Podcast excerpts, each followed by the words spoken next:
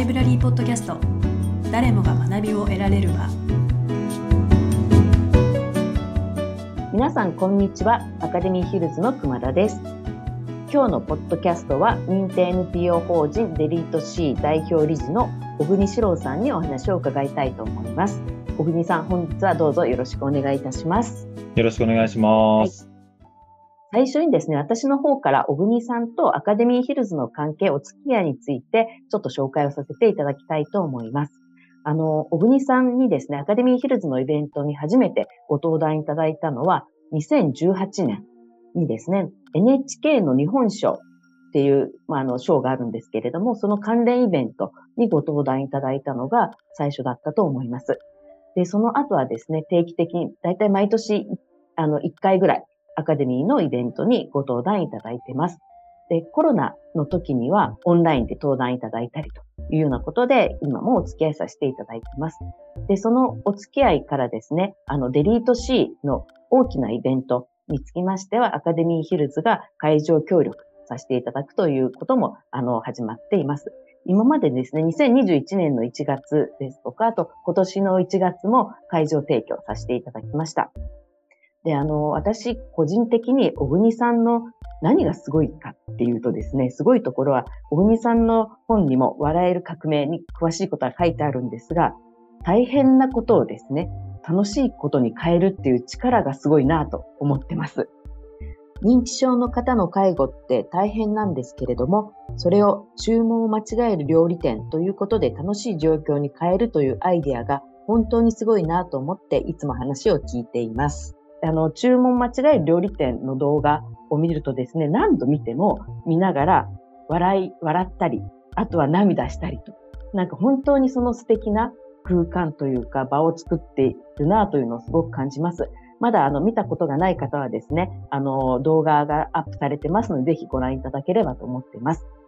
その小国さんが今取り組まれているのが、癌を治せる病気にするということで、デリート C のプロジェクトになります。その本日はそのデリート C のプロジェクト、やっぱりすごく大変なものを楽しくするということもこのプロジェクトではされていると思いますので、そのプロジェクトの話を中心にお伺いできればと思います。それではまず最初ね、小国さんにご自身の自己紹介、そしてデリート C の活動についてお話しいただければと思います。小国さん、よろしくお願いいたします。はい。あの、もう、今、熊田さんたくさん喋ってくれたんで、ほぼ僕が喋ることないかなと思いつつも、あの、改めて、小国城と言います。皆さんよろしくお願いします。あの、僕はもともとは NHK で番組制作をしているディレクターでした。あなんですけれども、33歳の時に心臓病になってしまって、番組が作れなくなってしまったんですけれども、えー、その、それをきっかけにですね、番組を作らないディレクターになろうというふうに決意をして、いろんな活動を始めました。あのどうしても番組で届く方というのはですね、情報が届く方というのは高齢者の方が非常に多いと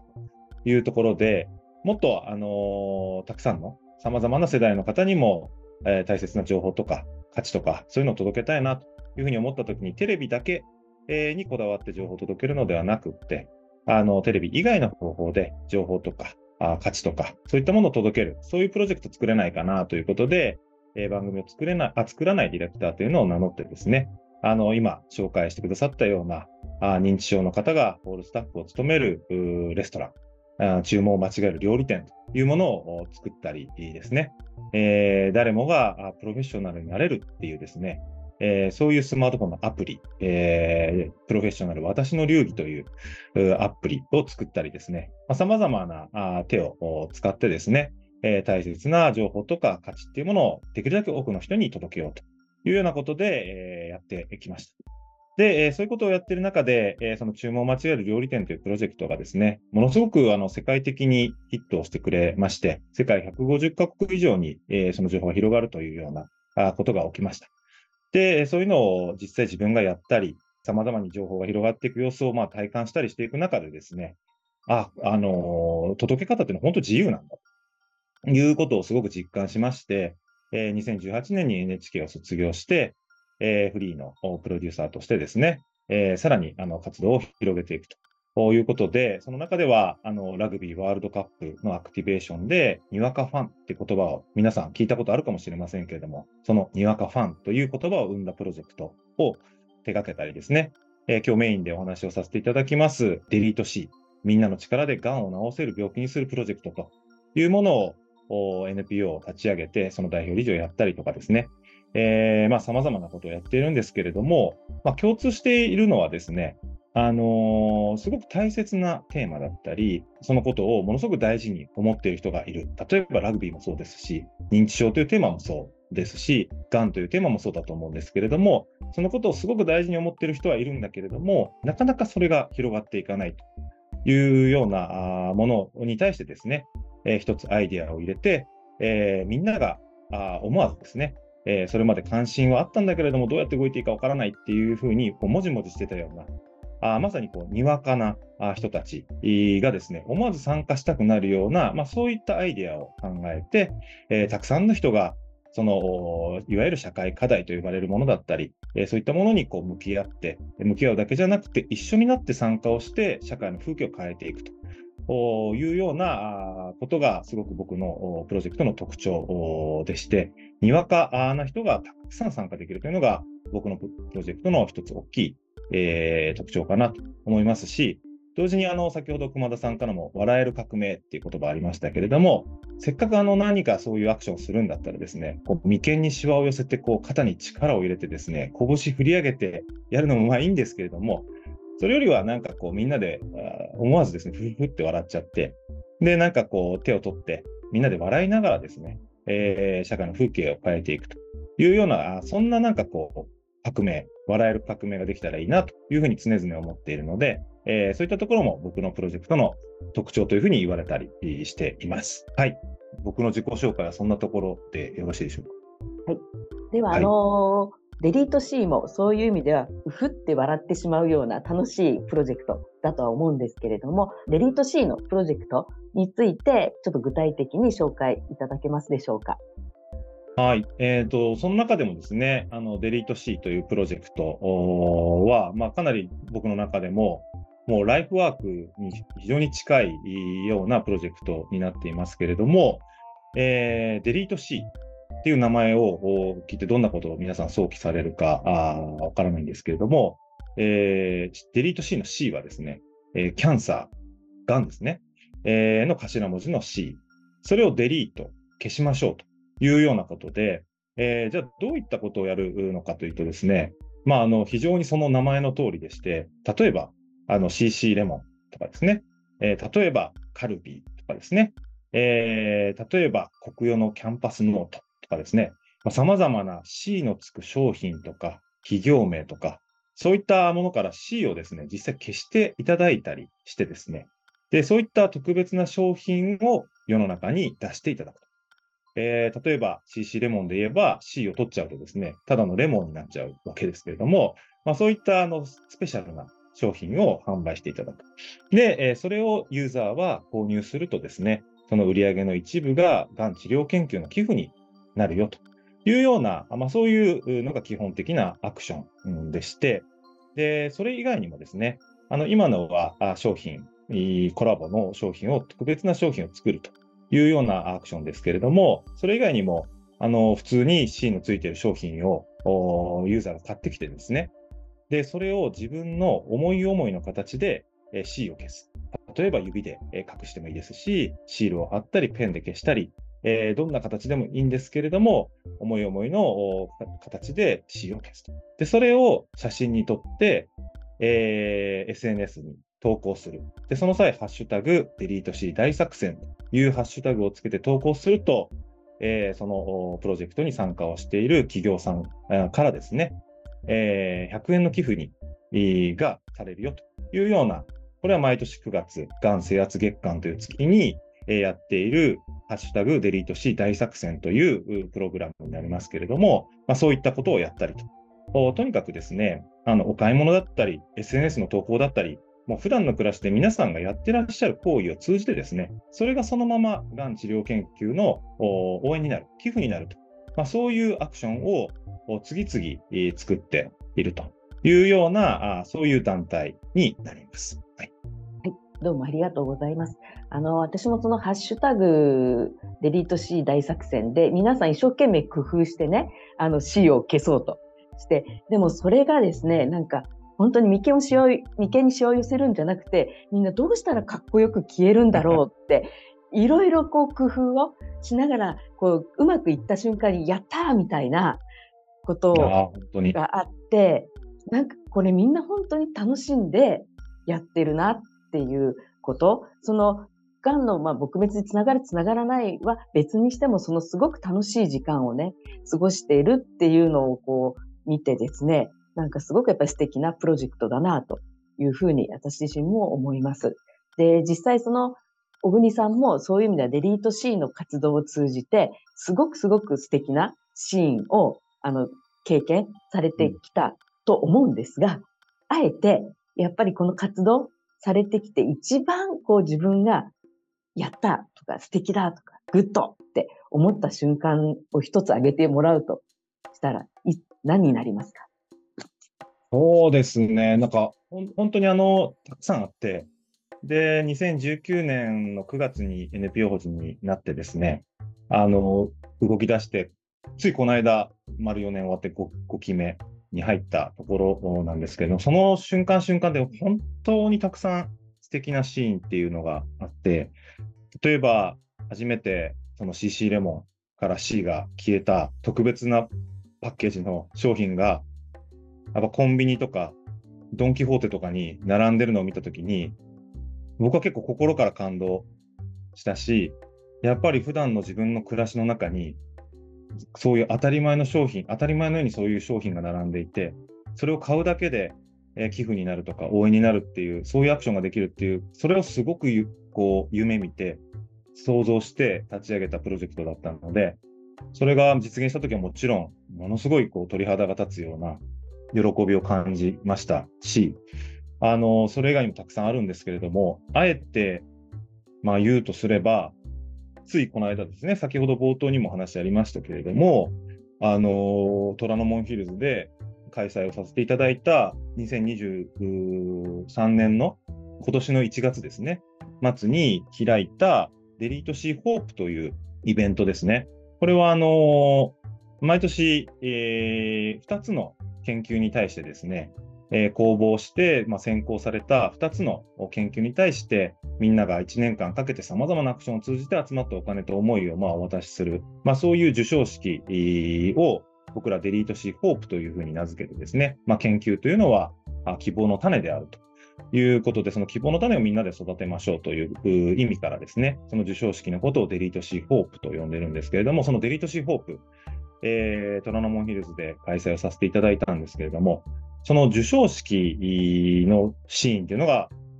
僕はあ一つものすごくこう、なんていうんだろうな、感動して、えー、かけがえのない風景をもらったなというふうに思ったんですけれども、そのホープの授賞式っていうのは2部構成になってまして、で、一部が、あの、まさに授賞式なんですね。2人の先生に対してお金を、まあ、お渡しすると。ということで、総額1000万円をお渡しさせていただきましたけれども、えー、そのシーンももちろん感動的なんですが、2部が、その会場に、え、ー、と、熊田さんもね、いらっしゃいましたけれども、あのー、たくさんのデリートシーンのアクションに参加をしてくださっている方、200名を超える方が、まあ、その授賞式を見守った後ですね、2部はその200名でワークショップをするんですよね。デリート C やってみたいミーティングということで、なんかあの先ほど言ったように、様々なアクション C を消すアクションってもう本当大喜利大会なので、えー、こんな感じで C 消したいとか、こんなことで貢献したいとか、あもういろんなことみんなが思うわけですね。あの商品から C 消したいとかですね。ああいうことから、あのー、こんな C 消したら面白いんじゃないのみたいな。もうたくさんのみんなのこう、僕ら絵空ごとって呼んでますけど、まあそういったことをみんなでこう持ち寄ってですね、出し合って、で、どれ、どんな絵空ごとを形にできるかねってことをみんなでこう話し合うワークショップをやるんです。まあ、あの、200人ぐらいのこう人たちが、それも点でバラバラの肩書きの人たちが集まるんですよね。熊田さんみたいなビジネスパーソンもいればですね、医療者もいるし、中学生もいるし、あの、アスリートもいれば、アーティストもいるしっていう、もうぐっちゃぐちゃなんですよね。で、そういったぐっちゃぐちゃな人が、初めましてってところから、じゃあ、何できるか話し合いましょうとかっつって話し合うっていうと、もうカオスどうなんのっていうふうに思ってたら、めちゃくちゃ盛り上がってて、で、熊田さんたちのグループも、なんかこう、ミュージカルが好きだからとかっていうことで、その、あるミュージカルのタイトルから死を消すのができたらいいよねとかいう話とかしてて、聞いてるこっちがハラハラするような。いやいや、それダメだろって。そんなこと大人なんだからみんな。あの、そんなこと消すとか言っちゃダメだよとかって僕らが思うぐらい、だけどみんな止まらないですよ。わーって喋ってって。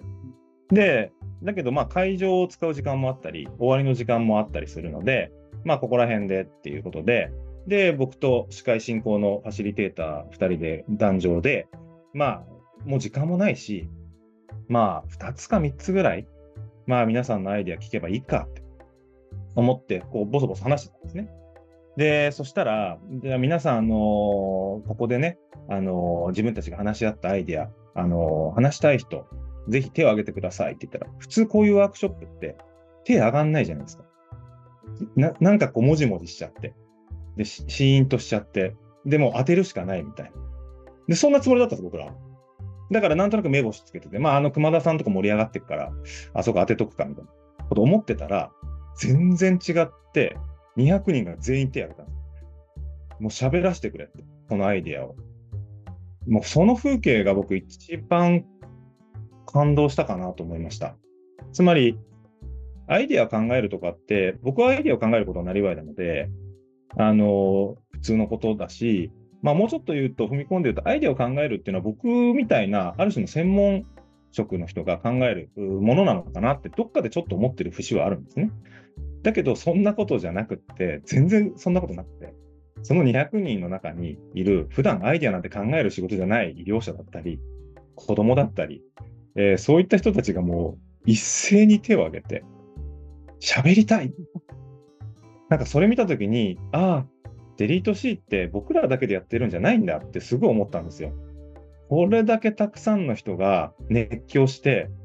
我も我もって、この絵空ごと聞いてほしい、形にしたいんだ。こんな C 消したいんだ。それががん治療研究の応援になるんだったらもう最高じゃんっていう感じで前のめりになって喋り出したっていう、もう結局だから時間を押してもいいやっつって、全員に喋っていただいたんですけれども、どれも面白くてみんなで笑ってね、爆笑して、なんかそういうあの風景っていうのは僕は一つ、なんか新しい何かを見たような気がしてですね、なんかよく競争が大事だとか言いますけど、本当にそんなことできんのかなって、僕も若干疑ってるとこあったんですけど、いやいや、本当に一人一人の力ってすごいなっていうふうなものを目の当たりにさせてもらったので、あの風景を見れたっていうのは、あのー、僕自身ももちろんですけど、デリート C っていう団体にとってもですね、プロジェクトにとっても一つ大きなあの転換点になるぐらい衝撃的な風景だなと思いました。はい、ありがとうございます。その最高の感動の場に、あの、私、熊田もいたんですけれども、ちょっと私の話をさせていただくとですね、うん、あの、参加はして、で、一部は座ってて聞いてるだけだからいいんですけど、二部はワークショップってちょっと大変だな。アイデア出すったって私、ガンのことよくわかんないしなって。で、実は途中でこう、用事があるから失礼しますって、こう帰ろうかと思ってたんですけど、まあちょっとこう帰りそびれちゃって、いることになってもすごい嫌だなって 正直ねわかります思ってたんです。ででそれでなんか紙とか配られて趣味とか書いてくださいとか言われて、うん、もうすごいもう嫌だなって 思って。で私もミュージカルが好きなのでミュージカルって書いて。そうするとじゃああの自分のその札を持って似たような趣味の人でグループ作ってくださいって言われて、まあ、感激だとかミュージカルっていう人がいたので、まあ、4人ぐらいでグループを作って、まあ、ちょっとアイデアでもね、なかなかね、みたいな。実は私以外にお医者様ですとか製薬会社の人といて、ちょっとね、言われてもなんて最初は言ってたんですけども、やっぱりみんなミュージカル好きなので、今までどういうミュージカルが好きだったっていう話から、あれが良かった、これが良かったとかいう話から、どんどんこう盛り上がってですね、自然と。で、あるミュージカル C がついてるが、これ消せれたらいいね、みたいな。でもこれグローバルなミュージカルだから無理だよ。いや、無理かどうかやってみなきゃわかんないじゃん、みたいな。もう本当絵空事なんですけど、それで、え、もしかしてできるかもって、じゃあ具体的にどうするとか言って、やっぱすっごい話盛り上がって、で、小国さんも途中来られて、ちょっと無理そうだよなって言いながら、でもさ、いいアイディアだねとかって言ってくれて、でもすごい盛り上がったんですよ。で、最初本当にマイナス100ぐらいの温度からですね、本当終わった時には、あの、200度ぐらい、沸騰点以上に上がってました。で、本当に私、実はですね、私たちもそのミュージカルから死を消すっていうのを発表したかったんですけど、一生懸命手を挙げたんですけど、当たらなくてですね、まあ、発表できなかったことが最後悔しかったかな、みたいなので上がった、あの、終わったんですけど、あの会場の雰囲気って、やっぱり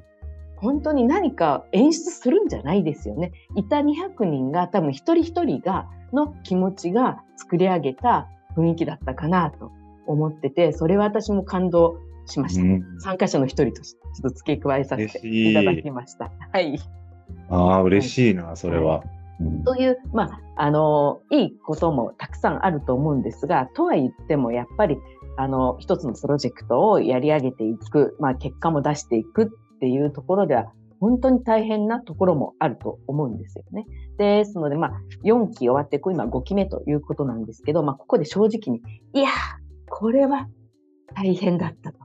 いうところを、あえてちょっとお聞きできればと思います。そうですね。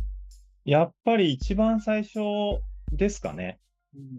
やっぱ思いついて、デリート C っていうアイデアを思いついた。で、それは僕の友人の中島直っていう子が、まあデザイナーだったんですけど、彼女が、まあ31歳の時に癌にな、が分かって乳がんだったんですけど、そこから転移をしてステージ4という、まあ一番悪い状態になった。まあそのタイミングで僕は彼女と知り合うんですけど、まあ、その彼女がやってたデザイナーの仕事、帽子とかのデザインの仕事をまあちょっとだけ手伝ってたっていうような感じで、まあ、関係はあったんですけど、その彼女が、うん、ある日、僕を渋谷のカフェに呼び出して、で、小国さんと、私はあの、癌を治せる病気にしたいんです。いうようなことを言って。で、いやー、つって、参ったなーって。さっきの熊田さんと一緒ですよ。もう、できるわけないじゃんって。僕はあの元テレビ局のディレクターだから、そんなのできっこないよねって思っていた。で、だけど、その、彼女の目は真剣だったし、まあ2年ぐらい彼女のいろんな仕事のプロダクトの手伝いをしてた中でも、まあやっぱりど真ん中の願いはそこだよねって、癌を治せるべきにしたいってそこだよねっての思ってたから、まあじゃあちょっと正面から受け止めてみようってことでアイデアを考え出して。で、彼女がその時にこう見せてくれた名刺、1枚の名刺がまあそのアイデアの着想のヒントになるんですけれども、MD アンダーソンキャンサーセンターっていうアメリカの有名ながんの専門病院で働いている日本人医師の上野先生っていう、まあその人の名刺を彼女が見せてくれて、その名刺に MD アンダーソンキャンサーセンターのキャンサーのところにこうビッとこう赤い線が引いて、キャンサーが消えてた、消されて。で、それを見た瞬間に僕が、なおちゃんこれだ !C 消そうって言って思いついて、で、そこが着想の始まりで、そこからこうデリート C っていうのが生まれる。まあだからこう CC レモンが C 消そう。まあそういうことを言い出したわけですね。で、ただのレモンにしちゃえと。そしたらみんな買うよ。それが寄付になって面白いよ。っていうところで、ああ、もうおみさんそれ最高に面白いってやろうやろう。で、あの C 消してみたい、この C 消してみたいっていう、もうさっきと一緒ですよ。だから、沸点がもう200超えて200度ぐらいな感じで、もう大大喜利大会を2人でしていって、あれも C ある。で、じゃあ、それ思いついたのはいいんだけど、じゃあ、どうやってそれ消してもらうのがしんどいですよね。やっぱりあの思いつくものとそれを形にするっていうのがやっぱり全然違うので、アイデア自体は笑えるし、それができたら最高なんですけれども、じゃあそれを形にするってどうすんのよっていうところで、やっぱりこう、100社ぐらい回りましたよ。でも回るんだけど、ほとんど門前払い。会ってくれたとしても、苦笑い。なんかあの、あなたも大人だよね、みたいな。死を消すって、大切なブランドとか企業名から死を消すって、そんな簡単にできることじゃないってわかるよね、みたいな。でもそれおっしゃる通りだし、その通りだと思うから、もうそれをこう、まあ本業もあるわけですよ。本業やりながらこのデリート C やってるんで、もうその時間を縫ってなんとかアポ取って、やっと面談できたとしても、まあ基本的にほぼ断られる。ほとんど相手にされないっていう。まあ、だけどやりたいことはあるわけですよ。で、さらにもっと言うと、その一緒に立ち上げた中島奈緒ちゃんは、まあ、がんのステージ4の状態で、まあ、いつ本当にどうなるかわからないっていう、もう治療法なかったですからね。で、そういう時にこう時間との追いかけっこなわけですよね。で、焦ったってしょうがないし、だけど形にしたいし、どうしたらいいんだみたいな。まあ、そこはやっぱこう立ち上げの時ってしんどいですよね。で、やっぱりこう、先方も形がないから、もう、そんなことできんのとか、そんなんで本当にがん治療研究って後押しになんのみたいなこととかも思うわけですよね。誰も形見たことないから。だからもう、そんな中でもう見えないけど先が。だけど、回り続けたって、あの時は、やっぱりこうしんどいですよね。笑える革命って言葉としてはいいし、口当たりもいいし、実際そうなんですけどね。笑えるんですけど、だけどやっぱりそれを形にするときっていうのはめちゃしんどいかったですよね。あとはもう本当時間との追いかけっこがしんどかったですかね。時間がいくらでもあるんだったらいいですけど、そこはやっぱりしんどい瞬間だったですね。その突破口は何だったんですか？それは、うんと、僕結構それはどんなプロジェクトでもそうなんですけど、必ず、あの、うっかり、あ、それ面白いやりたいっていう人がいるもんなんですよ。なんかありがたいことに。で、僕それ素敵なうっかりさんって呼んでるんですけど、あの、うっかりいいねって言っちゃう、あの、人がいるんですよね。で、その人捕まえる。ば絶対逃がさん。で、その、もううっかり、何を、それ、小国さん面白いねって、ちょっと前のめっちゃった人、ですよね。やりましょうよみたいなこと言うと、おーとかって言って、やってみようかみたいな感じで言ってくれるんですよ。で、そういう素敵なうっかりさんってやっぱすごく同じ熱量で、あのー面白いと思ってくれてるから、勝手に社内調整とかして、あのー僕らはもう分かんないじゃないですか、それぞれの会社の事情とか。だけどそ、その人はもちろん社内事情に精通してたりするから、で、さらに面白いから形にしたいって思っちゃってるので、その人勝手にやってくれるんですよ。でそしたらなんか、おーとかっつってなんか消えていくっていう C が。で、その素敵なうっかりさんが形にしてくれたものをきちんと世の中にまた伝えていって、そうすると、あのーあ、あの会社がや、本当にやってるわっていう一つが、次の素敵なうっかりさんを呼ぶんですね。またそれ見て、おお、何それ面白いって言ってしまう、またうっかりさんがいて、でしょって言って、これね、面白いんですよ。だってあの会社さんね、これもう1週間でやったんですよ、みたいな。マジかよって言って、じゃあうちは3日で頑張りますとかっつって、なんかまたうっかり言っちゃうんですね。そうするとなんか、うっかりの輪がどんどん広がっていって、形になっていくっていう感じですよね。だから最初にやっぱり素敵なうっかりさんを見つけられるかどうか。まあそこまで頑張る。苦しいけど。で、そうすると素敵なうっかりさんがいると本当に心強い仲間なので、さらに形にしてくれる仲間なんで、それをあとは輪をどうやって広げていくかみたいなことで、その苦しさを乗り越えていくっていう感じで、なので僕自身がどうこうっていうよりは、やっぱりその外の世界に新しい仲間がいて、その新しい仲間がやっぱ形にしてくれることで、次への推進力になっていくっていう、そういう乗り越え方ですかね。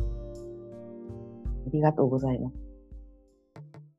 あの、今もね、素敵なうっかりさんだとか、最初にもそのにわ、にわかファンだとか、すごくやっぱりワーディングが上手というか、え、何それってやっぱり引きつける表現がすごい小国さん、あの、お上手だなと思っちゃうんですけど、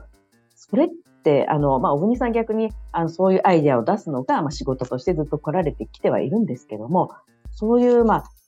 小国さんの大変なことを楽しいことにするとか、さっきの、まあ、ワーディング、にわかファンだとか、素敵なうっかりさんっていう、その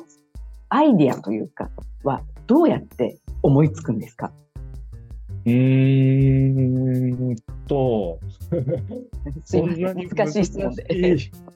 ことではなないと自分では思うんですけれども、っていうのはさ、さっきのその熊田さんがおっしゃってたこと、すごい大きいヒントだと思ってて、僕も基本的にマイナス100度ぐらいなんですよ。社会課題とかに対して。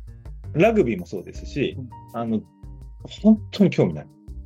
1ミリも興味なかったです。あの、一回見たことなかったし。だし、ガンだってそうですよね。あの、積極的にめちゃくちゃ関わりたいと思っていたことは一度もなくて、むしろさっきの中島奈緒ちゃんと向き合うときも、できるだけ避けてきた。で、認知症もそうですね。できるだけ避けてきたし、避けたいと思ってた。あの、できれば向き合いたくないと思ってた。で、そういうことってでもたくさんあると思うんですけど、でも、そんな風に思ってた僕が、